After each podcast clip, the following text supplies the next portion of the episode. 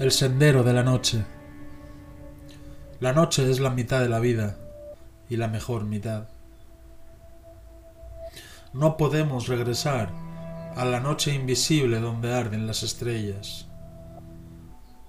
En sus dimensiones cósmicas brilla la pregunta de cómo vivir y cómo encontrar la belleza en la incertidumbre elemental del tiempo y el espacio. Una pregunta que de repente se agudiza en momentos de especial incertidumbre. ¿Qué es la noche? Tan pronto, un espacio corto donde la oscuridad se atenúa, tan pronto canta un pájaro, canta un gallo o ladran los perros. Los sonidos de las olas. En la noche, sin embargo, todo eso sucede cada noche.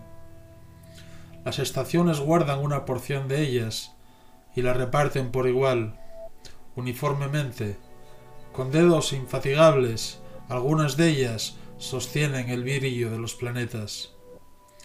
Los árboles otoñales brillan bajo la luz amarilla de la luna.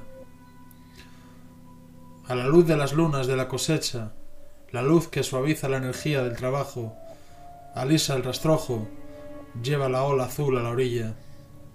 Parece imposible que la calma vuelva alguna vez a partir de sus fragmentos. En un todo perfecto leemos los pedazos de las palabras claras de la verdad desnuda. Las noches están llenas de viento y destrucción.